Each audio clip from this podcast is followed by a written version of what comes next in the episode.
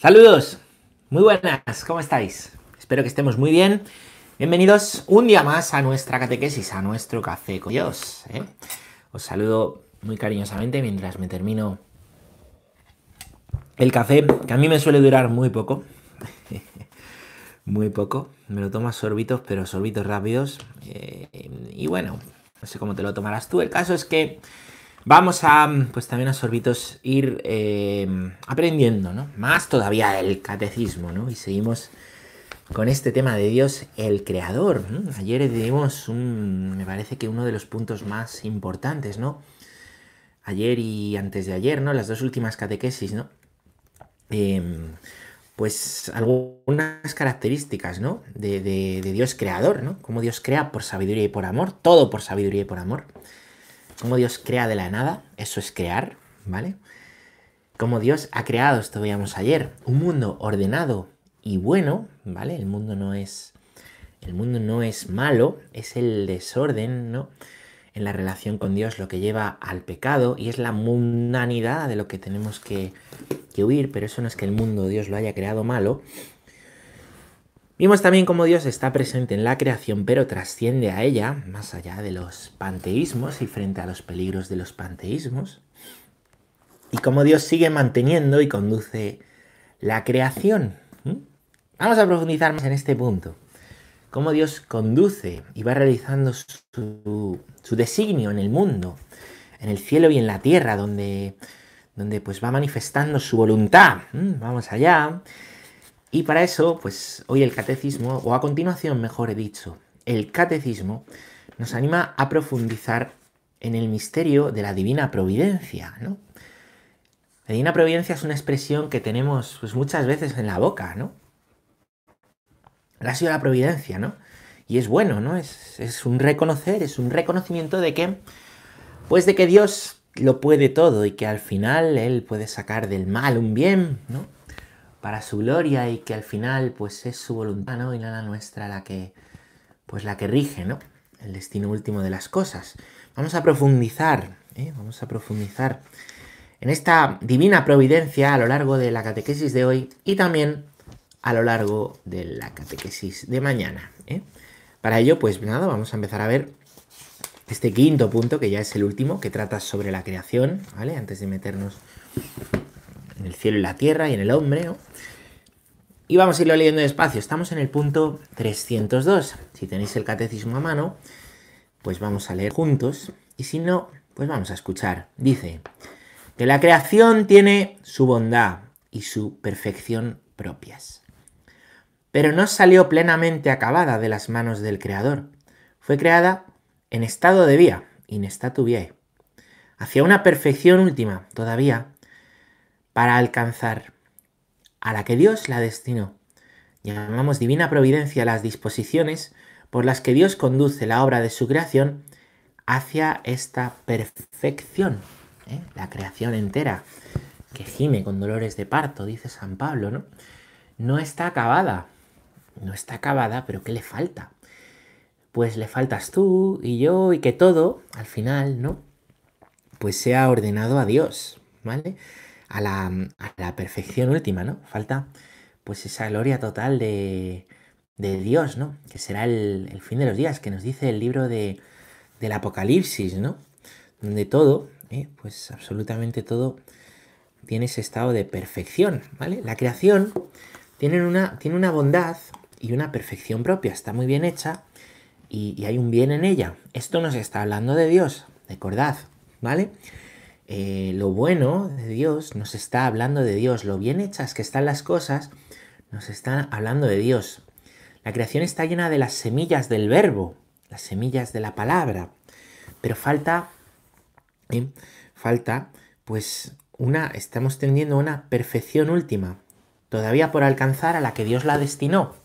Hoy, hoy cuando hago esta catequesis, es el martes de la semana primera de la cuaresma, martes de la semana primera de la cuaresma.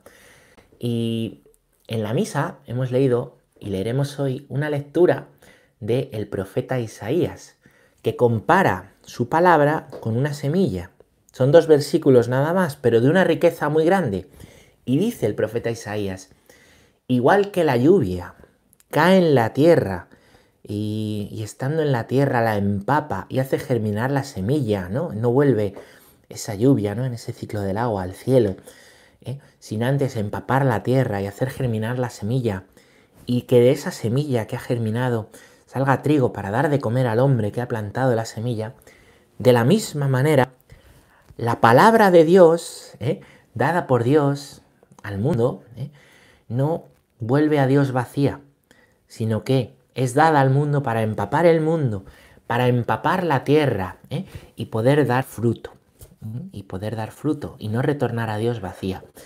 Es precioso y yo creo que es bastante providencial, si me permitís usar esa palabra, que viene muy al pelo, todo, todo por algo, que hoy tengamos esta catequesis el mismo día que se lee esa lectura, ¿no? Pues eso quiere decir las, la divina providencia, ¿no? Que aún en las dificultades del mundo, la palabra que Dios ha dado al mundo ¿eh? y toda la creación tiende a la perfección mayor, ¿vale? Y la palabra que ha dado Dios al mundo, ¿quién es la palabra que ha dado Dios al mundo? El Padre.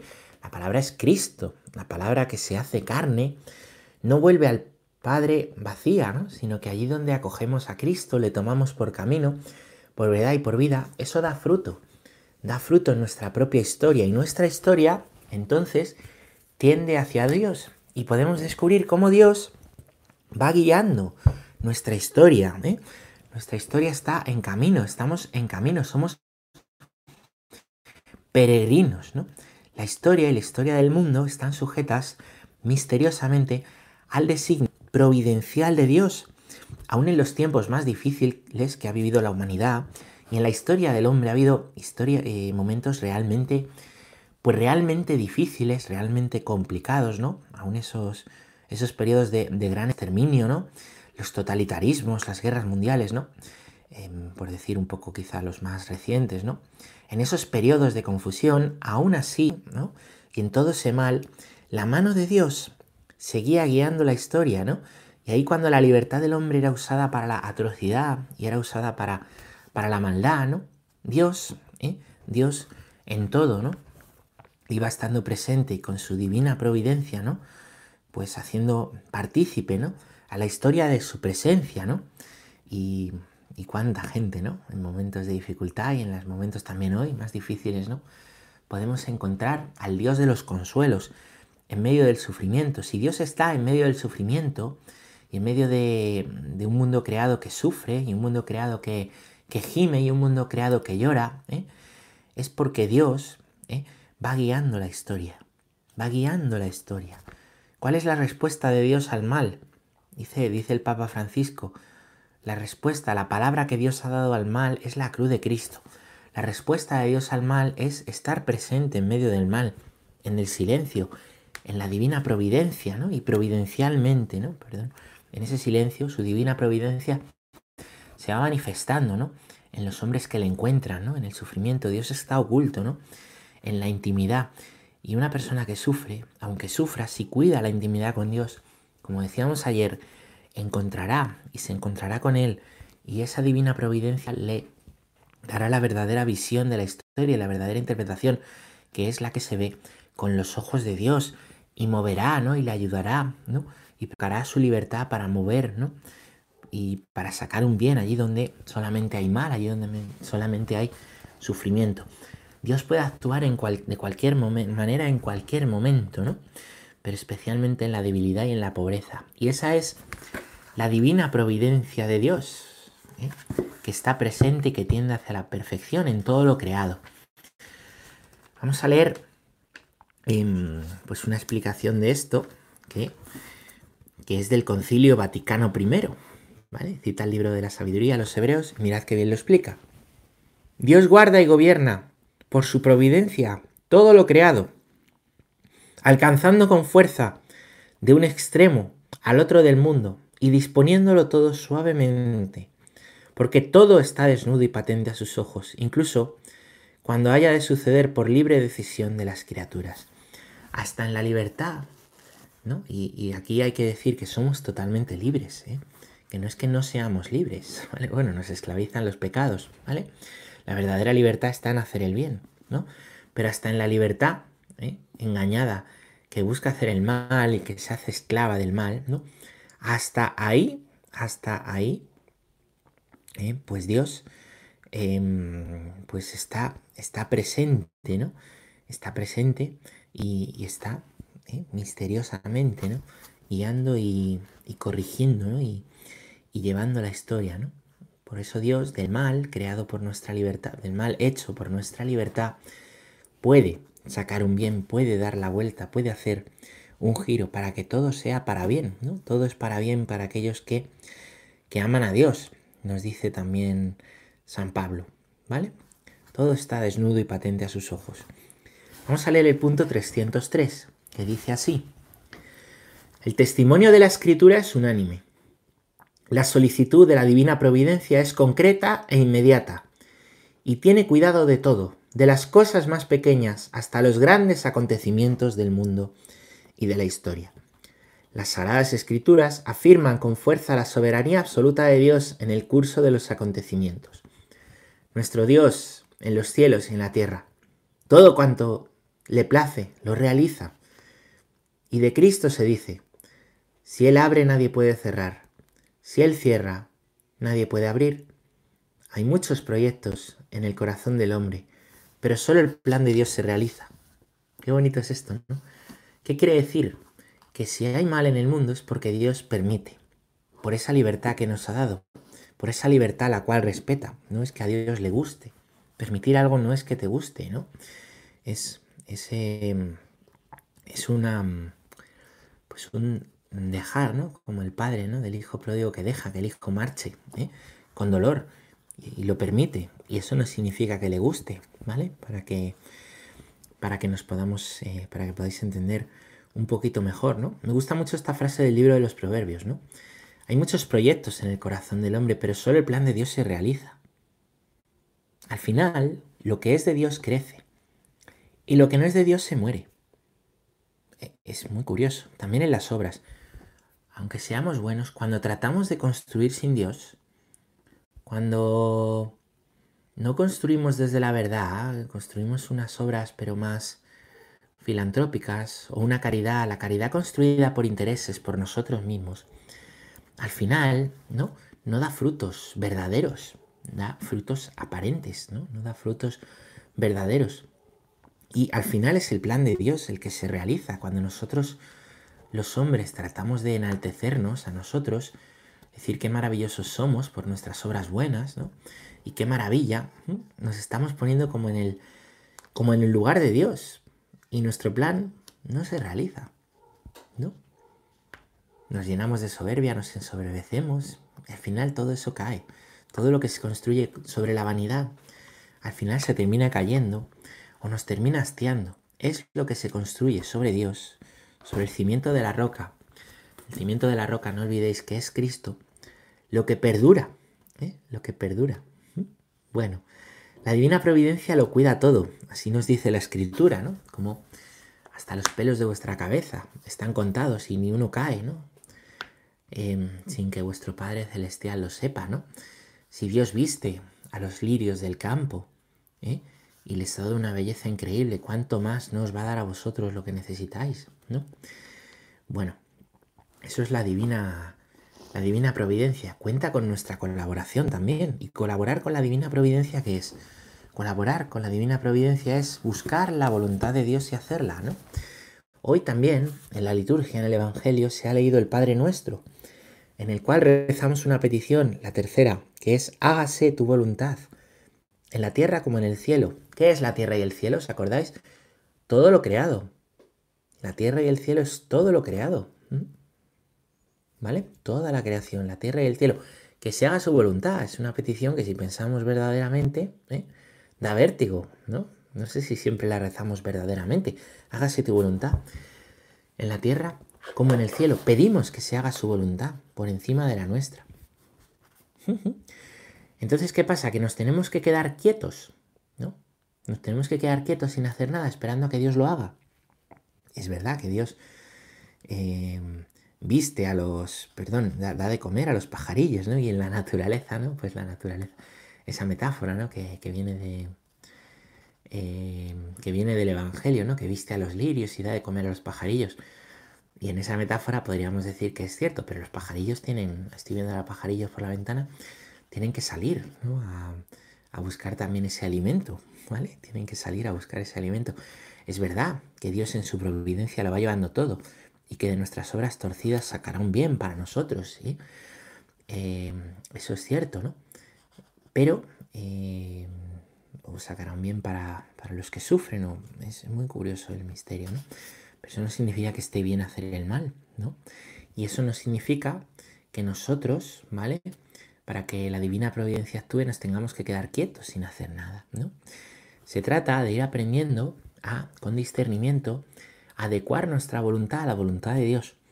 Solemos tender a lo contrario, que la voluntad de Dios coincida con la mía, pero es justo al revés. Es que se haga la voluntad de Dios, que se haga solamente la voluntad de Dios. Y esto, y esto quiere decir que soy yo el que adecua mi voluntad a la de Dios. Entonces, una voluntad sin Dios se puede hacer muy fuerte. Una voluntad sin Dios se hace voluntarista, todo por mis fuerzas. Cuando uno se acostumbra a todo por mis fuerzas y se olvida de Dios, se frustra mucho, tiene una gran frustración. ¿Por qué? Porque se está apoyando donde no, pues donde no va a haber salvación para él, ¿no? Donde no va a haber salvación para él. Ese es el gran peligro del apoyarse en sus fuerzas que lleva al voluntarismo. Aparte que el voluntarismo tiraniza y el hacerlo todo y conseguirlo todo por tu voluntad te hace tirano, porque al final te crees que todo, todo el mundo te tiene que hacer caso para que se haga lo que tú quieras. No, eso es un, eso se llama tiranía. Cuando yo intento que mi voluntad se haga por encima de todas las cosas y por encima de los demás y de la libertad de los demás, eso se llama tiranía. ¿no? Hay algo más elevado que nuestra propia voluntad y que nuestro propio yo, que es Dios. Y Dios también es persona, también tiene una voluntad. Yo tengo un hueco que me hace capaz de Dios. Esto es el principio del catecismo. Y yo que soy capaz de Dios puedo aprender. Aprendiendo, ¿no? De cómo del mal Dios saca un bien. Aprendiendo de cómo el bien que hago es para dar gracias a Dios por los talentos que tengo y para ponerlos en juego. ¿eh? Aprendiendo todo eso, viendo todo eso, yo aprendo a adecuar mi voluntad a la voluntad de Dios. No es que tengas que estar todo el rato pensando qué quiere Dios, qué no quiere Dios, qué hago, qué hago, no. Pero sí es bueno ver de lo que te pasa y te contraría, preguntarte, ¿qué te está diciendo Dios con esto? ¿Qué quiere Dios con esto? ¿Qué quiere Dios con esto que no entiendes? ¿Qué quiere Dios con esto que te cuesta? ¿Qué quiere Dios? ¿Cuál es su voluntad sobre ti? Y así sabrás cómo actuar ante diversas situaciones y ante distintas situaciones. ¿Vale? Hay que preguntar a Dios, ¿y tú qué quieres con esto? ¿Mm? Y después es muy importante cuidar la virtud, crecer en la virtud. La virtud es eh, un hábito bueno, un hábito bueno, no es simplemente porque hay, tú puedes hacer cosas buenas, eh, pues a regañadientes. Bueno, pues vale, está bien, no pecas, no pecas y además el Evangelio lo dice, mejor aquel que, que, refunfuñando dijo que no iba a ir y al final fue, que aquel dijo que, aquel dijo que, aquel que dijo que iba a ir y al final no fue. Es verdad, pero hay algo más elevado que, hacer las cosas por, un deber propio, o, por, refunfuñando, o, a tirones, o es hacerlo por virtud, es hacerlo por amor, es hacerlo buscando el bien, es, es crear un hábito bueno, es superar lo que siento en cada momento, lo que me apetece y no me apetece, y ver más allá. En la vida es necesario descubrir que lo que nos mueve a hacer las cosas es algo mucho más grande que mi yo y mi egoísmo, que es Dios y que es el cielo. Muy importante tener esta perspectiva presente. Así es como se entiende todo, ¿no? Ayer hablaba con un compañero sacerdote y hablábamos, ¿no? De, pues de cómo cuesta, ¿no? El, el para siempre, ¿no? Y los compromisos a, pues hoy en día, ¿no? A muchos jóvenes, ¿no? A muchos jóvenes, ¿no? Y cómo hay muchos problemas con esto, ¿no? Em, muchos problemas con esto, ¿no? Y decía, claro, yo es que veo que a veces uno quiere hacer algo para siempre, pero como que no se lo cree del todo. Y entonces, como que la idea de que algo es para siempre le agobia. Tratando de dar una explicación de por qué, ¿no? A un joven le puede pasar eso, o a un, eh, cura joven, o un matrimonio joven, ¿no? Pues puede pueden tener problemas, dificultades, ¿no?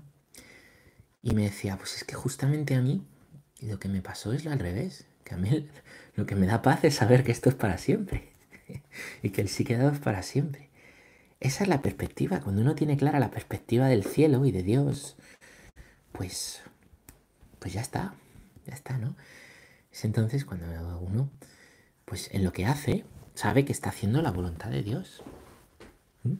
Tiene que vivir conversión continuamente, claro, cuaresma, pero sabe que está haciendo la voluntad de Dios. Y eso da mucha paz, saber que estamos haciendo la voluntad de Dios en cada momento. Pero claro, para hacer la voluntad de Dios hay que conocer a Dios y hay que cuidar la intimidad con Él. Para vivir de la voluntad de Dios. Esto no es volverse loco, esto no es tener que estar a cada minuto preguntando, ¿qué hago? ¿Qué hago? ¿Qué hago? ¿Qué hago? Es ejercitar la virtud.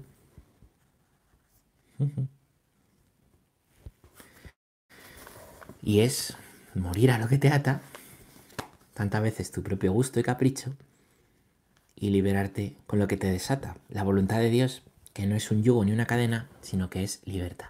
Porque Dios ha venido a hacerte libre. Vamos a leer el punto 304, que dice así, un punto que está con letrita pequeña, que nos va a citar la escritura, para hablarnos de cómo la escritura nos menciona la providencia y que dice, así vemos al Espíritu Santo, autor principal de la Sagrada Escritura, atribuir con frecuencia a Dios acciones sin mencionar causas segundas. Esto no es una manera de hablar primitiva, sino un modo profundo de recordar la primacía de Dios y su señorío absoluto sobre la historia y el mundo, y educar así para la confianza en Él. La oración de los salmos es una gran escuela para esta confianza. Bueno, ¿de qué son las causas segundas? Mañana vamos a hablar un poquito más, pero es como Dios a través de causas segundas nos habla. Él es la causa primera, pero Dios nos habla, ¿no? A través de cosas que nos pasan, a través de, de situaciones, a través de personas, ¿vale? Él nos va, nos va hablando, nos va hablando a través de esas causas segundas. De eso hablaremos un poquito más eh, mañana, ¿no? Me quedo aquí con esto que dice, la oración de los salmos es la gran escuela de esta confianza. La oración de los salmos es la gran escuela de esta confianza, ¿no? Los salmos es un libro bíblico en el que nos encontramos 150 oraciones. Los salmos son oraciones.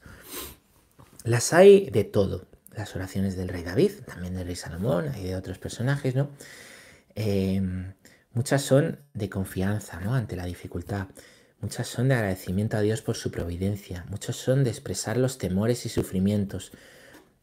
Em, pues distintos momentos de la vida de quien ha escrito esos salmos, oraciones dirigidas a Dios, que son siempre también de alabanza. Eso es un salmo, una alabanza ¿no? a Dios.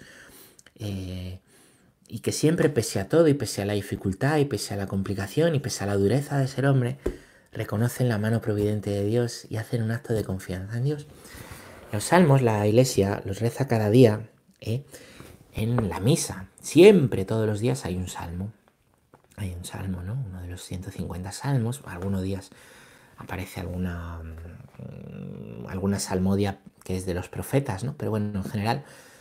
Y luego la iglesia también, en la oración de la liturgia de las horas, oficio de lectura, laudes, eh, hora intermedia, tercia, sexta y nona, vísperas y completas, en esa oración que santifica el día, que rezamos los curas, así lo hemos prometido, que rezan los monjes, las monjas, ¿no? Pero que también es una oración para los laicos, que nos ha dado, además, y puesto en las manos el, Concilio Vaticano II, ¿no? Eh, pues que también las tradujo, ¿no? Eh, la, oración de los salmos y de la liturgia de las horas es antiquísima, viene de los primeros siglos de, de la iglesia, ¿no? Ya. Bueno, pues, pues también os puede ayudar a rezar con los salmos. Yo reconozco que hay veces que, pues que, bueno, rezo un salmo, a lo mejor no me ha dicho mucho, pero le rezaba a Dios. Y, otras veces, ¿eh? eso que, pues que siento, pone, pone voz a mis palabras. de ojo, es que yo no podría haber hecho una oración mejor que lo que está escrito aquí en este salmo. Jesús rezaba con los salmos, ¿no? El Dios mío, Dios mío, ¿por qué me has abandonado? No es un desprecio a Dios, es un salmo. Ya sabéis que Jesús eh, reza en la cruz, Jesús rezaba los salmos que era también la oración judía, un modo de oración judía, ¿no? Bueno, pues yo os aconsejo también rezar con los salmos, rezar con los salmos. La liturgia de las horas, ¿eh? o coger la Biblia y mm, estoy árido, ¿qué rezo? que Pues lee un salmo, empieza por el 1, luego el 2, o coge uno al azar y rezalo despacio y que, resuene en ti eso, ¿no? El corazón del hombre, de la mujer es muy antiguo. y eso que, les pasaba a estos hombres de la antigua escritura, ¿eh? pues también, también expresa, ¿no? Lo que, lo que pasa, ¿no? Eh, pues por mi vida, ¿no? Bueno, el Espíritu Santo es el autor de la, es el autor de la escritura, ¿no? Y también en su divina providencia, ¿no? Pues ha guiado esta escritura de los salmos y también en los salmos encontramos manifestación de lo que es la providencia. ¿eh? Sí, por lo que os digo, los salmos terminan siempre con una gran confianza en Dios, que pese a todo y pese a que estoy sufriendo, va guiando la historia, es el Señor de la historia, es el Señor de mi vida. Si tú tienes claro que Dios es el Señor de tu vida y de tu historia, no tengas miedo. Si no lo tienes claro, pues por ahí se te puede caer la vida. Pero si lo tienes claro, no tengas miedo. Haz una oración de confianza. Déjalo a la providencia. El abandono da paz. Yo sé que el abandono no es fácil, pero el abandono libera. Abandonarse a la voluntad de Dios libera. Y muchos de nuestros problemas y líos, y muchas de las veces que nos enquistamos, ¿qué falta? ¿Qué falta? Falta leer un libro, falta leer no sé qué, falta escuchar esta charla, falta... Falta abandonarse a la providencia. Falta dejar todo en manos de Dios. Exceso de pasado. Depresión, pues el pasado hay que entregarlo a la, misericordia de Dios. Exceso de futuro, ansiedad. El futuro es de Dios, hay que darlo a la providencia. Exceso de presente, estrés. El estrés con Él, en la situación que tengas, muy dolorosa, de ansiedad, de depresión, de lo que sea tú. Espera en Dios, confía, entrégale eso todos los días, todos los días. La parte espiritual va por ahí. La parte espiritual va por ahí. Vamos a leer el punto 305 ya para, bueno, para terminar estas, esta catequesis de hoy. Dice, Jesús pide un abandono filial en la providencia del Padre Celestial, que cuida de las más pequeñas necesidades de sus hijos. No andéis preocupados diciendo que vamos a comer, que vamos a beber. Ya sabe vuestro Padre Celestial que tenéis necesidad de todo esto. Buscad primero su reino y su justicia y todas estas cosas se os darán por añadidura. Bueno, pues Jesús vive un abandono a la providencia. Y así nos invitó a confiar en la providencia. Él se abandonó a la divina providencia. ¿Cuál es la oración de Jesús en Getsemaní? que se haga tu voluntad. Si es tu voluntad, que pase este cáliz, pero si no, que se haga tu voluntad. Y no la mía, la tuya. Al Padre, ¿no? Vive ese abandono. Así lo predicó, si leéis el Sermón del Monte, Mateo 5, 6, 7 está lleno estas referencias a la divina providencia, como la que nos pone aquí, no andéis preocupando, preocupados diciendo que vais a comer, beber. El otro día hablaba con un chico em, que había hecho una experiencia de estas de abandono a la providencia, ¿no? Eh, en el camino neocatecumenal, que mm, es esta realidad de la iglesia, ¿no? Pues esto se hace mucho, eh, lo hacen los jóvenes, ¿no? y muchos jóvenes pues han hecho como esta experiencia, a lo mejor hay un encuentro en una ciudad y, se hace un envío y van de dos en dos, como los apóstoles, de dos en dos siempre, pues a la providencia, a ir por las casas predicando, ¿no? Y, y a ir por las casas vamos, llamando y diciendo, pues, anunciando a lo mejor la parroquia, dando una palabra de Dios, leyendo la Biblia juntos, ¿no? Eh, anunciando, bueno, dando a conocer la, dónde está presente la realidad de la iglesia, en ese lugar, ¿no? Y, cuentan yo, siempre que he hablado con algún joven, cuentan unas experiencias preciosas, ¿no? De cómo pues, ha habido gente que les ha alojado, que les ha dado de comer, que les ha, que les ha ayudado, que les ha, ¿no? experiencias como muy bonitas, ¿no? Que a nosotros hoy esto nos parece como una locura. Pero, es muy hermoso, ¿no? Cuando uno se confía en Dios, cómo Dios lo, pues lo hace, ¿no? Nosotros esto hoy nos cuesta porque luego tenemos que tener todo muy medido, ¿no? Y esto nos, nos asombra un poco. Bueno, es una palabra que da Dios en el, en el Evangelio y, quien ha hecho esta experiencia alguna vez le ha servido muchísimo en su vida, ¿no? Yo eh, recuerdo de una vez que pues estuve en una misión con jóvenes en, de la diócesis en, en Perú, recuerdo una experiencia preciosa, ¿no? La de ir por las casas, ¿no? Íbamos por las casas hablando de Dios a la gente, ¿no? Y anunciando pues la misa, invitábamos a la gente a ir a misa. Muchos se asombraban, decían, pero son ustedes eh, protestantes, evangélicos, de alguna secta, ¿no? Católicos. Es que nunca vienen a casa los católicos. No estamos muy acostumbrados a que los católicos vayan por las casas, ¿no? Y se quedaban muy asombrados. Lo mismo pasa aquí en España, ¿eh? Y, y jolines, pues muchos nos, escuchaban, nos, nos invitaban a pasar, hablábamos con ellos, ¿no? Otros nos cerraban la puerta en las narices y nos decían que nos fuéramos. Pues una experiencia preciosa, una experiencia preciosa, ¿no? Para mí muy enriquecedora, muy enriquecedora cuando la he, la he hecho, la he hecho otras veces, muy, muy enriquecedora, ¿no? Em, y ves también cómo las semillas de Dios están esparcidas, ¿no? Pues por todo el mundo, ¿no? Y cómo la, la bondad, la belleza, la verdad, ¿no?